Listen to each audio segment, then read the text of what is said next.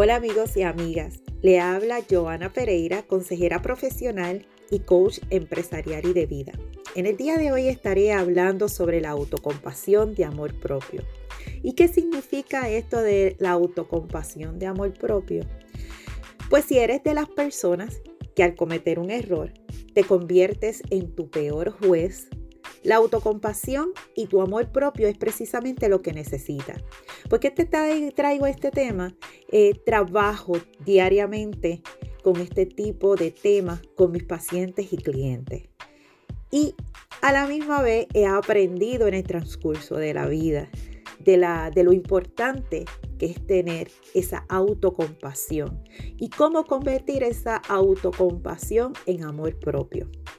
Pues te estaré compartiendo a cómo descubrir la diferencia entre ser víctima y la autocompasión.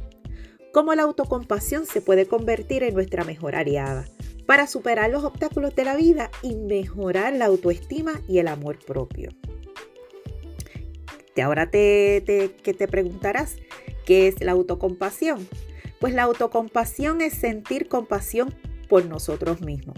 Y me tomé la tarea de buscar la información en el diccionario de la Real Academia Española y busqué la palabra compasión, que la compasión es un sentimiento de pena, de ternura y de identificación ante los males de alguien.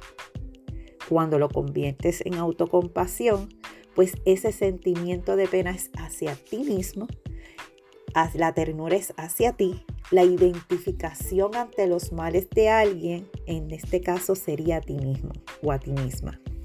Con esta definición podemos decir que la autocompasión es reconocer que estamos sintiendo pena o que estamos pasando por situaciones difíciles y emociones dolorosas. Esto nos permitirá responder a nuestros sentimientos de culpa y desesperación con amabilidad y comprensión. Pues te voy a explicar la diferencia entre la autocompasión versus ser víctima. Si observamos a nuestro alrededor podemos identificar a aquellas personas que mantienen una actitud pesimista ante cualquier dificultad. Estas personas llegan a minimizar las dificultades de los demás y engrandecen las suyas. A lo mejor te puedas acordar en tu mente, ¿verdad? llega ese recuerdo de esa persona que tiene estas características. Pero por otro lado, podemos encontrar personas que a pesar de las dificultades o de los errores que hayan cometido, continúan teniendo una actitud resiliente y positiva hacia ellos mismos y hacia los demás. Y ahora, te hago la pregunta. ¿Identificas quién actúa con la autocompasión y quién actúa como víctima? En ese orden de ideas podemos decir que el ser víctima es la tendencia a mantenerse en el cerro y incluso hacerse pasar por tal. El ser víctima te trae desesperanza e inacción. Sin embargo, la autocompasión te lleva a reconocer la dificultad en la que te encuentras, sin sentir lástima por ti mismo y sin buscar culpable. Ahora bien, te llevaré a identificar si estás, si estás practicando el ser víctima a través de las siguientes preguntas. Y escucha detenidamente. ¿Piensas que la solución a tus problemas depende de lo que hagan o dejen de hacer los demás? ¿Sientes que tienes poco control sobre tu vida y lo que te está sucediendo? ¿O siempre tienes una razón o motivo para justificar tu actitud? Practica la autocompasión. Pues te invito a hacer el siguiente ejercicio para que reflexiones si eres autocompasiva contigo misma. Lo primero es que estés sentada cómodamente. Cierra los ojos y trae a tu memoria una situación difícil que hayas vivido con una amiga tuya, ya sea por una equivocación o por cualquier otra dificultad. Te llega a tus recuerdos cómo le acompañaste y cómo le consolaste en ese momento de dificultad. ¿Cómo le animaste para que se sintiera mejor? Quizás hasta le ayudaste a ver otras alternativas de solución. Una vez que hayas recordado todo lo relacionado a ese momento, detente y pregúntate, ¿hubiera hecho lo mismo si hubiera sido yo quien se hubiera equivocado? ¿Me hubiera tratado igual como traté a mi amiga en su dificultad? Espero que la respuesta haya sido sí. Si no lo fue, continúa para descubrir cómo puedes poner en práctica la autocompasión. Practicar la autocompasión es dejar de juzgarte y criticarte sin piedad por las deficiencias o las dificultades y tomar una actitud amable y comprensiva cuando te enfrentas a fallas personales. Siempre hay que recordar que debes tratarte a ti misma como lo harías con un ser querido que se encuentra en un momento difícil de su vida. Quiero compartirte algunos postulados de la doctora Kristen Neff, que es profesora asociada en el Departamento de Psicología Educativa de la Universidad de Texas en, en Austin, Estados Unidos, y una de las líderes en el campo del impacto beneficioso en la salud de la autocompasión. Es autora de más de 40 artículos académicos sobre los efectos de la autocompasión. Y en su libro más reconocido, Autocompasión, el poder de ser amable contigo mismo, encontré estos tres postulados sumamente importantes sobre la autocompasión. Y te lo voy a compartir. La primera es la autoamabilidad versus autocrítica. La autoamabilidad es la tendencia en considerarse a uno mismo en forma positiva y comprensiva, en lugar de criticarte o juzgarte con dureza.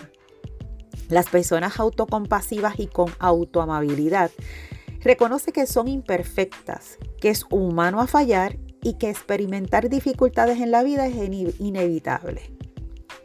La segunda, el segundo postulado, es humanidad versus aislamiento. Este componente nos enseña que no somos la única persona sufriendo, fallando o sintiendo dolor. La autocompasión y el sentido de humanidad implica reconocer que el sufrimiento y la insuficiencia personal es parte de la experiencia humana, algo por lo que todos pasamos en lugar de ser algo que me sucede solo a mí. Y el número tres atención plena versus identificación con pensamientos y emociones. La autocompasión también requiere un equilibrio de nuestras emociones negativas para que los sentimientos no sean reprimidos ni exagerados. Esta postura se logra cuando relacionamos las experiencias con las de otros, que también están sufriendo, poniendo así nuestra propia situación en una perspectiva más amplia. En resumen, este último componente surge de la observación de nuestros pensamientos y emociones negativos y sin juzgarnos. ¿Y cuáles son los beneficios de la autocompasión? Pues te diré que nos ayuda en las relaciones interpersonales. Una persona experimenta compasión por otro con más empatía si también se ofrece a sí misma este acompañamiento. En nuestra paciencia, la autocompasión nos recuerda la importancia de la calma ser resiliente. A través del tercer componente de la autocompasión que te comenté, logramos comprender que todos sufrimos y que poseemos las capacidades para superar las dificultades. Tener conocimiento propio. Con la autocompasión también logramos un nivel más profundo de autoconocimiento al comprender lo que nos afecta y observando nuestras emociones y nuestro crecimiento personal, a través de la autocompasión, logramos una interpretación comprensiva de nuestras capacidades y debilidades para sortear las dificultades.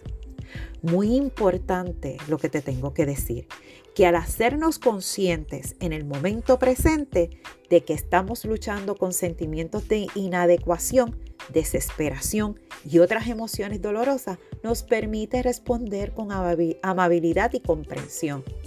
La autocompasión nos permite gestionar mejor las emociones difíciles, como el miedo, la ira, la tristeza, la vergüenza, la duda, porque se realiza en el espacio de la conciencia amorosa, lo que aporta mayor sosiego y bienestar en nuestra vida cotidiana.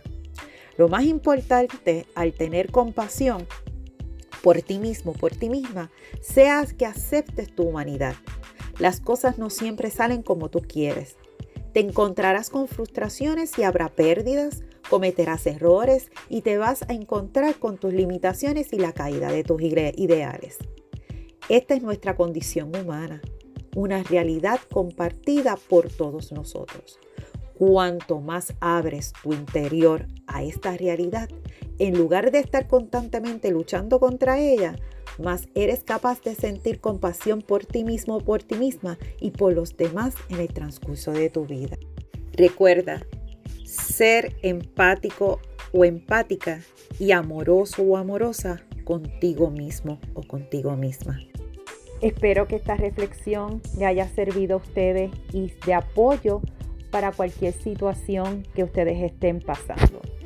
Además, estaré realizando otros podcasts según los temas que me han llegado de parte de ustedes, de los cuales estaré realizando para el beneficio de todos y de todas.